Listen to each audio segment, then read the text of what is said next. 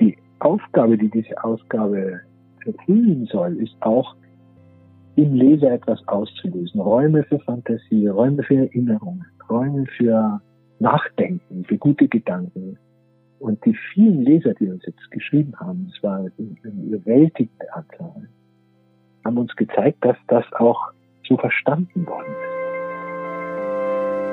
Hinter der Geschichte. Der wöchentliche Podcast für Freunde der Zeit. Dass große Denker und bekannte Autoren regelmäßig in der Zeit Gastbeiträge verfassen, ist eigentlich keine Besonderheit. Wenn Sie aber in diesen Tagen eine aktuelle Ausgabe der Zeit öffnen, dann finden Sie darin ein Autorenregister, das sich wirklich sehen lassen kann. Darunter Haruki Murakami, Leonard Cohen und Peter Handke. Bertolt Brecht gibt darin einen Kommentar zu MeToo ab, Daniel Defoe gibt Ratschläge für die Struktur im Homeoffice und Robert Musil schreibt über die Corona-Demonstrationen. Falls Sie sich jetzt wundern, warum ein Haufen toter Autoren über die großen Themen dieses Jahres schreiben, dann liegt es an einem besonderen Jahresrückblick, den die Zeit in diesem Jahr veröffentlicht hat. Mein Name ist Lennart Schneider von den Freunden der Zeit und um zu fragen, was es mit diesem Experiment auf sich hat, habe ich heute den Mann eingeladen, der sich das Ganze ausgedacht hat. Andreas Lebert ist eigentlich Chefredakteur des Magazins Zeit Wissen, aber eigentlich immer, wenn in diesem Haus neue Ideen entwickelt werden, dann wird Andreas früher oder später zum Brainstorming eingeladen. Und in diesem Jahr hat er die Idee für den literarischen Jahresrückblick entworfen und die Ausgabe zusammen mit unserer Artdirektorin Marlin Schulz und einem großen Team an Redakteuren umgesetzt. Eines muss ich vorweg sagen. Andreas sitzt gerade schon in den verdienten Weihnachtsferien in einem Bergdorf am Lago Maggiore. Deswegen sind wir nur telefonisch verbunden. Ich glaube, man wird es dem Gespräch ein bisschen anhören. Ich hoffe aber, dass Sie trotzdem Freude beim Zuhören haben werden. Hallo Andreas. Hallo Lennart. Für alle, die den aktuellen Jahresrückblick noch nicht in der Hand hatten, würdest du uns einmal ganz kurz beschreiben, was ihr darin gemacht habt, wie der aussieht? Also die Grundidee ist folgende. Wenn, wenn man an sein Bücherregal tritt, dann weiß man, merkt man sofort, dass die großen seelischen Themen des Menschen, überhaupt die großen Themen des Menschseins, ja nicht an Aktualität gebunden sind. Das heißt, die gab es schon immer und sie sind von den besten Autoren der Welt beschrieben worden. Und die Idee für diesen Jahresrückblick war, dass dieses Jahr war ja ein sehr besonderes Jahr. Und wir wurden zurückgeworfen auf uns selbst, auf die Frage, was es heißt, ein Mensch zu sein. Und mehr denn je. Und deswegen haben wir uns gedacht, wir verbinden das aktuelle Zeitgeschehen in diesem Jahr mit großer Literatur aus, aus der Vergangenheit und erzeugen damit eine spannende, spannende Mischung, die zugleich tröstend ist, unterhaltsam ist und einem ein wunderbar warmes Gefühl gibt, abseits der täglichen Nachrichtenströme. Ihr standet ja mit Sicherheit auch vor der Entscheidung, dass man so einen ganz klassischen Jahresrückblick macht, so wie man es in einem normalen Jahr machen würde. Jetzt war das hier natürlich kein normales Jahr. Wieso hat sich das Jahr 2020 ganz besonders für dieses Konzept angeboten? Also ich habe früher als Student hatte ich immer ganz alte und ganz billige Autos gefahren. Und da gab es immer die große Befürchtung, dass die irgendwie auseinanderfallen. Und die größte Angst entstand, wenn die auf die Hebebühne in der Mechanikerwerkstatt gefahren wurden und wenn das Sandstrahlgebläse kam und hat dann da unten alles wegge, weggeblasen, was, was nicht mehr tragend war. Und es blieb dann einfach nur das Wesentliche übrig und das war oft erschreckend. In diesem Jahr hatte man das Gefühl, dass Corona im Grunde genommen unser Leben, unser aller Leben auf der ganzen Welt, wie so ein Sandstrahlgebläse aufs Korn genommen hat und zurückgeführt hat auf die tragenden Teile unseres Lebens, auf die tragenden Fragen, was es heißt zu leben, was ist einem wirklich wichtig, äh, worum geht es ganz genau, wenn wir von Mitgefühl sprechen, Solidarität, Gerechtigkeit, alles die groß, ganz großen Themen wurden durch Corona freigelegt. Und es war deshalb für uns die Herausforderung bei dieser Ausgabe zu sagen, wir wollen nicht nacherzählen, was in diesem Jahr passiert ist. In diesem Jahr waren die Menschen mit den Nachrichtenströmen ständig zugange. Sie waren direkt es war wie eine Infusion, Direktinfusion, an der man hing. Das muss man nicht nochmal nacherzählen. Darauf hat man auch eigentlich keine große Lust, weil es ja auch ein, ein schwieriges Jahr war.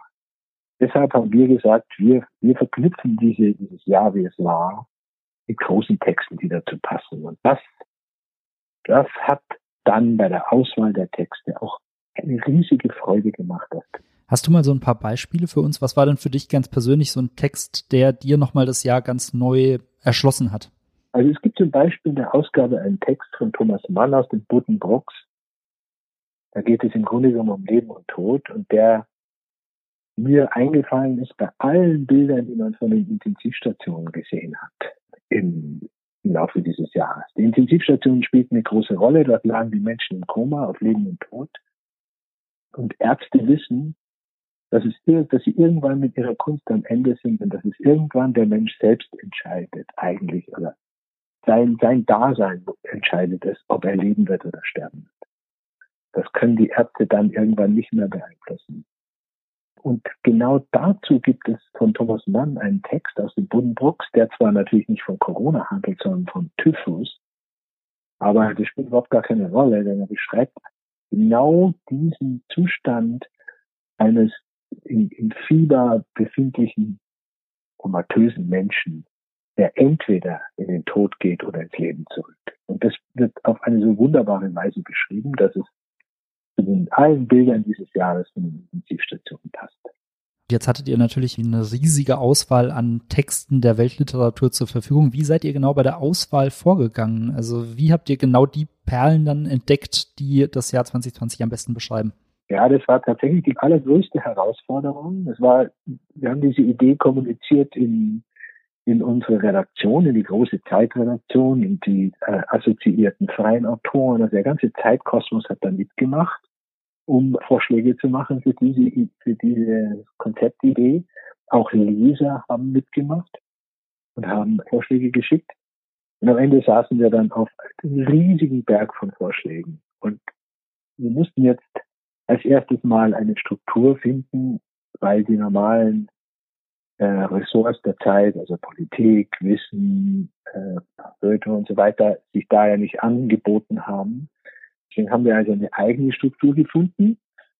Und als wir die gefunden haben, ich kann über die gleich noch was erzählen, als wir die gefunden haben, sortierten sich die Texte schon mal besser. Und dann war es eine, dann begann auch eine pragmatische Seite. Also man musste Rechte klären, welchen Text darf man abdrucken, welchen nicht, welcher kostet was, wenn ja, wie viel, können wir das leisten und so weiter. Und dann reduzierte nochmal die Auswahl und dann war irgendwann die Auswahl da und dann kam parallel dazu die optische Arbeit äh, von Marlene Schulz und ihrem Team, die in großartiger Weise dieser, dieser Ausgabe eine neue Bildsprache verpasst haben. Und dann sieht man die Bilder und dann ist das nochmal eine Entscheidungshilfe, welcher Text das größte Spannungsfeld zu diesem Bild ergibt oder die größte Einheit mit diesem Bild ergibt. So sind wir dann vorgegangen, haben uns irgendwann entschieden, man hätte es auch, man hätte auch anders entscheiden können. Wir haben also sehr, sehr viele gute Texte auch nicht veröffentlichen können, weil schließlich waren es dann doch auch 52 Seiten.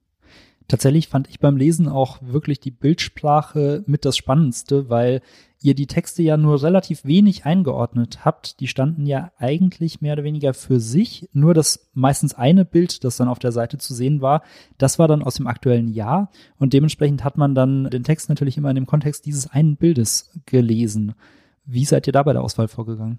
Ja, das, also da sind wir jetzt tief in der journalistischen Werkstatt bei so einem Konzept stellen sich viele Fragen. Jetzt beispielsweise, wenn Sie jetzt an an, nehmen wir mal an, man, man nimmt ein Thema wie, können wir da nehmen, da bleiben wir nochmal bei den Intensivstationen.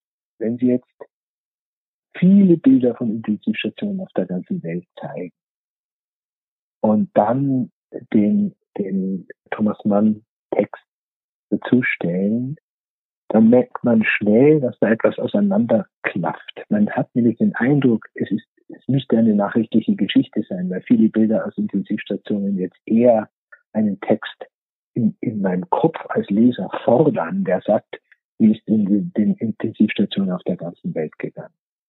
Äh, da, da funktioniert es nicht. Man, man muss sich dann auf ein Bild konzentrieren und darauf setzen, dass im Kopf des Lesers ein Symbolbild wo ein Arzt sich über einen Patienten beugt, ausreicht, um die alle Bilder wieder auszulösen, die er in diesem Jahr sowieso gesehen hat. Und dann funktioniert der tangentiale Text von Thomas Mann. Das, da war sehr viel Probieren dabei. Wir haben unzählige Entwürfe von Seiten gehabt. Da war dass die Zusammenarbeit zwischen Text und Bild, zwischen Design einer Seite und Informationen, die man dazu auf textlicher Ebene liefert, äh, fast schon beispielhaft, dass das im Team passiert ist und dass wir da an jeder Seite sehr genau gebastelt haben. Wir mussten ja immer auch schreiben, aus welchem Buch ist das, in welchem Zusammenhang ist das normalerweise geschrieben. Der Leser lernt ja auch was ein bisschen darüber. Und das musste alles auf der Seite untergebracht werden. Da wurde sehr viel versucht, sehr viel probiert. Die Seiten sahen zeitweise im Prozess des Entstehens ganz anders aus, als sie jetzt am Ende aussehen. Und ja, also so ist das, so ist das entstanden. Welches Buch begeistert Sie gerade? Diese Frage stellen wir Prominenten, Zeitjournalistinnen und Leserinnen regelmäßig. Die Antworten finden Sie im neuen Literaturnewsletter der Zeit, Was wir lesen. Bisher mit Matthias Brandt, Katharina Barley, Heinz Strunk, Tupoka Oget und Joachim Meyerhoff. Was wir lesen, der Literaturnewsletter der Zeit. Einmal die Woche kostenlos in Ihrem Postfach. Anmelden unter www.zeit.de slash was wir lesen. Mir ist es beim Lesen teilweise ein bisschen schwer gefallen, mich zu entscheiden, in welchem Kontext lese ich das jetzt. Gehe ich so mit dieser historischen Brille ran, wie das damals gemeint war? Gehe ich mit der aktuellen Brille ran? Und äh, manchmal hatte ich das Gefühl, manche der Texte müsste ich wahrscheinlich zweimal lesen, damit ich sie voll verarbeiten kann. Ihr habt euch ja wahrscheinlich auch bewusst entschieden, dass der historische Kontext und eigentlich auch die, die Quelle des Textes meistens erst unten am Ende der Seite steht. Was würdest du denn empfehlen? Sollte man es erst historisch oder erst aktuell lesen? Ich würde das dem Leser überlassen. Das ist eine der Ergebnisse dieser Arbeit gewesen, dass jeder Leser und jede Leserin jede Seite auf eine sehr persönliche eigene Art wahrnimmt. Das hängt auch von der eigenen Geschichte ab, die der Mensch hat. Vielleicht mit dem Autor, weil er den besonders mag und die Autorin und schon viel von ihr gelesen hat. Oder mit dem Geschehen, um das es geht. Wenn er zum Beispiel Lockdown besondere Probleme hatte, dann wird er die, die ganzen Lockdown-Themen anders lesen als, als einer, dem das weniger ausgemacht hat.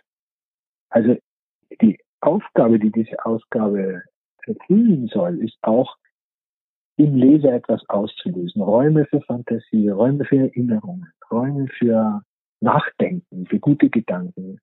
Und die vielen Leser, die uns jetzt geschrieben haben, es war eine überwältigende Anzahl, haben uns gezeigt, dass das auch so verstanden worden ist. ist jeder hat es persönlich auf eine ganz andere Art.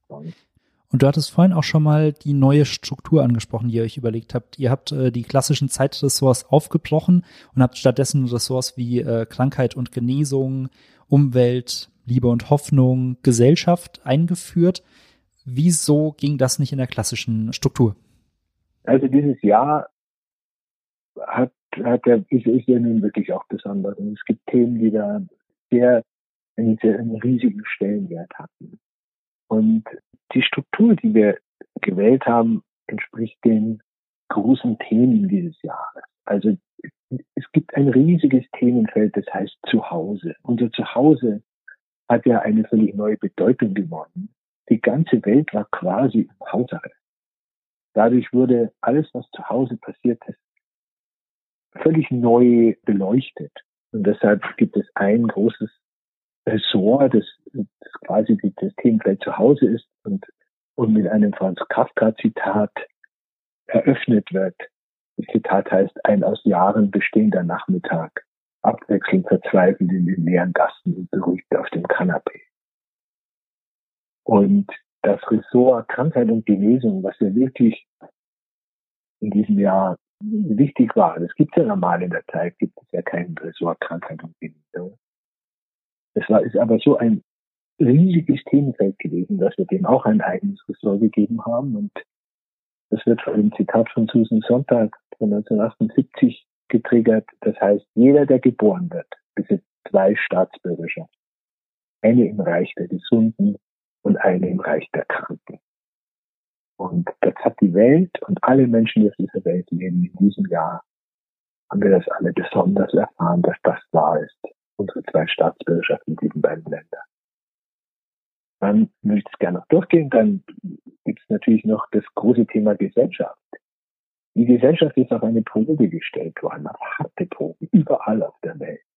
Jeder gegen jeden oder alle miteinander. Wie viel Solidarität lassen wir zu, wünschen uns, wie viel Nähe wollen wir zu den Menschen in einer Zeit, in der das große Miteinander und die Nähe ja gefährlich ist, weil es nicht vom anderen ansteht. Hier haben wir das berühmte Sartre-Zitat gewählt, die Hölle, das sind die anderen. Das trifft also in vieler Weise zu. Einmal darauf, weil die anderen mich anstecken können. Andererseits, die Hölle sind die anderen. Es gab große Meinungsstreits und man ist aufeinander losgegangen, wenn man eine andere Meinung hatte. Man denke nur an die vielen Demos auch. Also die Hölle, das sind die anderen, das war das Gesellschaftsressort. Und dann fragte man sich natürlich in diesem Jahr noch sehr stark die große Umweltproblematik. Wenn, wenn wir festgestellt haben, das haben wir alle festgestellt, dass man doch einiges verordnen und durchsetzen kann, wenn alle es für richtig halten haben wir alle mitgemacht bei dem Hausarrest. Die Flugzeuge waren am Boden. Ganz Indien hatte Hausarrest und so. Das konnte alles auf einmal durchgesetzt werden. Warum können wir das nicht auch in der Klimakrise, die letztlich für die Menschheit gefährlicher ist als Corona? Deshalb haben wir nochmal eine Umwelt, ein eigenes Ressortgebiet Umwelt, das von einem Seneca-Zitat sozusagen dominiert wird. Und dieses Zitat ist, nicht weil es so schwer ist, wagen wir es nicht, weil wir es nicht wagen, ist es so schwer. Das ist äh, ähm, ein Zitat, das jedem im Leben, jedem Menschen im Leben gut tut, wenn er sich das gelegentlich vor Augen führt. Wenn es ihm nicht gut geht, dann kann er sich immer fragen, was wagt er nicht? Was wage ich nicht, wenn es mir nicht gut geht? Irgendwas, was ich nicht wage. Nicht, weil es so schwer ist, wagen wir es nicht. Weil wir es nicht wagen, ist es so schwer. Nicht, ähm, betrifft besonders auf unseren Umgang mit der Umwelt zu. Warum ändern wir nicht? Das ist wirklich ein schönes Zitat. Das letzte Ressort war dann, woher nehmen wir eigentlich dann in einem solchen Jahr dann doch die Hoffnung, die Liebe zum Leben, zu, zu uns Menschen selbst. Woher nehmen wir die dann? Und es war auch eine Erfahrung in diesem Jahr, dass sie ja überall durchgeschimmert hat. Die Hoffnung, die Liebe hat eine eigene Bedeutung bekommen. Letzte Ressort heißt eben Liebe und Hoffnung und wird von einem Zitat von Leonard Cohen aus dem Jahr 1992 dominiert. There's a crack in everything, that's how the light gets in. In allem ist ein Riss, ein Spalt, aber das ist genau die Stelle, an der das Licht durchkommt. Und diesem letzten Ressort haben wir gezeigt, wie wichtig Hoffnung ist, wie wichtig Liebe ist. Dass die Liebe letztlich fast alles überdauert und dass, dass alles der Quell die Energie äh, weiterzuleben. Wenn du jetzt mal ganz persönlich dich an das Jahr 2020 zurückerinnerst, man hat ja häufig den Eindruck, dass das so ein einzigartiges Jahr in der Menschheitsgeschichte ist und gerade euer Rückblick macht ja deutlich, dass viele der Themen schon viel älter sind und auch schon in äh, vielfacher Form in der Geschichte vorgekommen sind. Hast du das Gefühl, das Jahr 2020 ist wirklich ein besonderes gewesen oder nur eine Wiederholung der Geschichte? Na, ich habe das Gefühl, dass es ein sehr einzigartiges Jahr war. Und ich selber bin in der glücklichen Lage gewesen, dass ich von Corona kaum in meinem Umfeld betroffen war. Ich konnte also, auch mein Beruf war nicht gefährdet. Das heißt, ich konnte dem Jahr durchaus auch positive Seiten abgewinnen, wissend, dass viele Menschen das natürlich nicht konnten in diesem Jahr. Ich finde, es war ein, ein, ein einzigartiges Jahr und es wird auch so in die Geschichte eingehen, weil im Mensch, es hat immer schwierige Zeiten gegeben zu allen Zeiten für alle Menschen oder für viele Menschen. Was neu ist, ist, dass die ganze Welt gemeinsam dieselbe traumatische Erfahrung macht. Das ist vollkommen neu. Und das ist auch eine Art Mahnung, man, ein religiöser Mensch könnte das durchaus als eine solche verstehen, die sagt, werdet euch klar, wie ihr eigentlich leben wollt. Werdet euch klar darüber, was ihr eigentlich mit dieser Welt wollt. Und ich selber habe die Zeiten, wo man so auf sich zurückgeworfen wurde, Lockdown, und sehr mit seinen eigenen Gedanken und seinen eigenen Werten da saß. Ich werde das in Erinnerung behalten, weil es hat, hat mich verändert, natürlich. Zum Abschluss würde ich gerne nochmal einen kleinen Blick auch in die Zukunft werfen. Wir stehen ja jetzt kurz vor Jahresende und man macht sich ja schon Gedanken auch über das nächste Jahr. Und du bist ja eigentlich Chefredakteur des Magazins Zeit Wissen und ihr habt eine ganz schöne Titelgeschichte, nämlich Mach keinen Plan, dann kann auch nichts schiefgehen. Wenn wir jetzt mal bedenken, dass wir wahrscheinlich auch für die ersten Monate 2021 noch in dieser großen Ungewissheit leben werden, was kann man aus eurer Geschichte lernen, wie man an dieses neue Jahr rangehen sollte? Ja, diese Geschichte zeigt, dass wir, wenn wir an, wenn wir Pläne machen und an diesen Plänen krampfhaft festhalten, ja, das sind wir ja gewohnt gewesen. Immer alle Menschen machen das in gewisser Weise. Ist ja auch gut so, aber sie tun es. Und wenn sie festhalten an diesen Plänen, dann stellt man schnell fest, natürlich geht da was schief und so weiter. Aber wenn man fest zu sehr an Plänen festhält, dann verliert man eine Fähigkeit, die, die, die, man auch hat, nämlich zu improvisieren, nämlich ein Problem, das ad hoc auftritt, sofort zu lösen und umgekehrt auch etwas Schönes, was plötzlich da ist, überhaupt wahrzunehmen. Wenn man auf seiner Spur, die man sich vorher festgelegt hat, fährt, dann sieht man das Schöne nicht am Rand und man erkennt nicht, dass man jetzt gerade irgendeine Chance hätte, um Weg abzubiegen, wenn man ist auf diesem Weg. Das heißt, in unberechenbaren Zeiten wie den jetzigen, man kann keine Pläne machen. Sie können nicht mal einen Plan machen, wann besuchen Sie Ihre Oma. Man kann nicht einen Plan machen, wohin fährt man in Urlaub. Man kann definitiv im Moment diese Art von Pläne nicht machen. Eine solche Zeit ist die Zeit, wo die eigene, das eigene Selbstvertrauen, ich werde da schon durchkommen. Ich kann auch ein Problem, wenn es jetzt auftritt, auch sofort lösen. Das erzeugt Selbstvertrauen. Das Selbstvertrauen, Vertrauen, dass man selber in der Lage ist, mit diesem Leben umzugehen, ohne Plan, ohne Leitplanken, ohne eine asphaltierte Straße, tut einem gut und eröffnet auch eine Form von Geborgenheit auf dieser Welt. Das hört sich zunächst paradox an, aber Tatsache ist, dass wenn die Sicherheit, die Planungssicherheit nicht da ist, dass dadurch auch durch die Unberechenbarkeit auch eine Geborgenheit und ein glückliches Dasein möglich. Also, wenn wir eins aus diesem Jahr gelernt haben, dann, dass man auch aus Unsicherheit das Beste machen kann. Vielen Dank, Andreas, für das Gespräch. Am Schluss noch ein kleiner Hinweis in eigener Sache. Unser Podcast Hinter der Geschichte macht jetzt eine kurze Weihnachtspause und danach sind wir im neuen Jahr wieder mit neuen Episoden für Sie da. Wir freuen uns sehr, wenn Ihnen das Gespräch gefallen hat, wenn Sie unseren Podcast abonnieren und gerne auch weiterempfehlen. Und wenn Sie in den Feiertagen ein bisschen Ruhe und freie Zeit haben, können Sie sich auch gerne nochmal durch unser Archiv durchhören. Dort haben wir inzwischen mehr als 160 Episoden zu Geschichten aus der Zeit, aus den letzten Jahren gesammelt, die sich auch heute noch lohnen zu hören. Dann verabschiede ich mich von dir, Andreas, und wünsche Ihnen allen schöne Feiertage. Tschüss, Gerhard. Ciao.